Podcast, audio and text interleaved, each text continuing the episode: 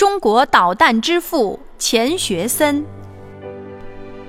一九四七年，刚刚三十六岁的中国科学家钱学森，被美国麻省理工学院聘为终身教授。一九三五年九月，钱学森进入美国麻省理工学院航空系学习。一九三六年九月，转入美国加州理工学院航空系。成为了世界著名空气动力学教授冯·卡门的学生，并且很快成为冯·卡门最得意的弟子。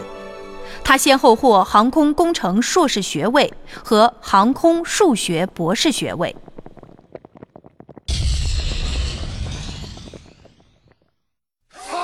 哇，成功了，成功了！钱学森，你竟然做出了结果了！哈哈哈！老师。这都是老师教导的好，这个命题在航空科学史上又要创造一个全新的地位了。陈国们，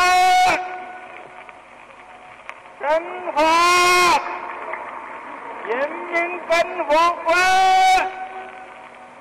中央人民政府，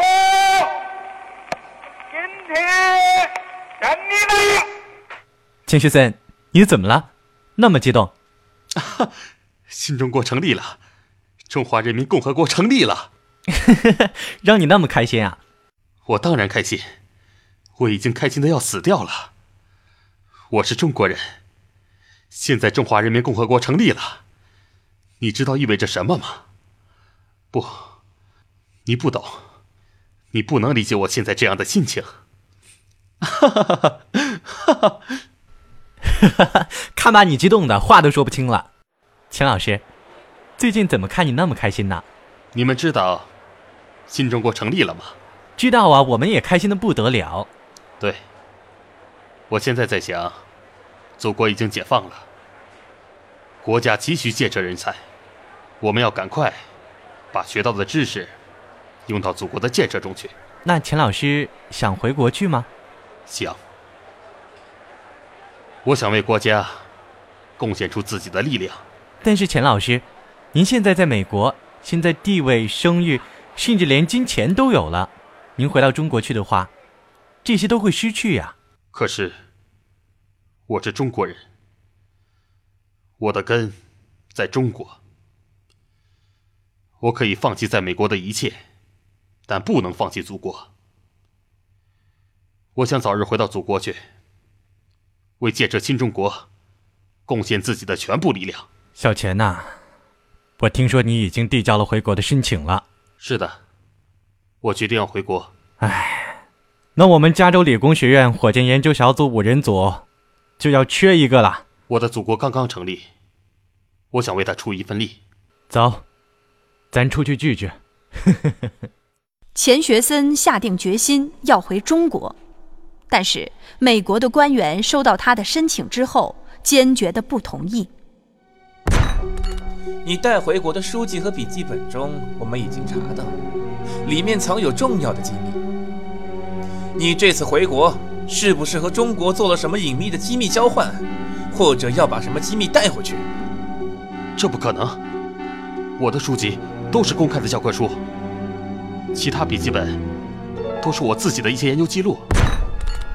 这是上级给你的通知，你的回国申请被驳回，你不准离开美国。现在，我们还怀疑你和间谍工作有关，请你配合我们的调查。为了阻止钱学森回国，官员们竟然把钱学森关了起来。钱学森的朋友和学生们听说了这件事以后，决定集体抗议。他们把钱学森关押起来，对他进行折磨。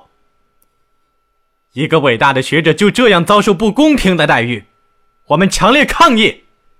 释放钱学森！你们没有控告他的证据，凭什么关押他？迫于群众的压力，美国的官员决定释放钱学森，但是他们依旧派人监视着他，就连钱学森的信件都要查看了之后再交还给钱学森。信件又被查看过，阿森纳。外面还有很多探子在。他们对你的监视从来就没有停过。哼不管他们怎么做我坚决要离开美国回中国去。我的祖国需要我。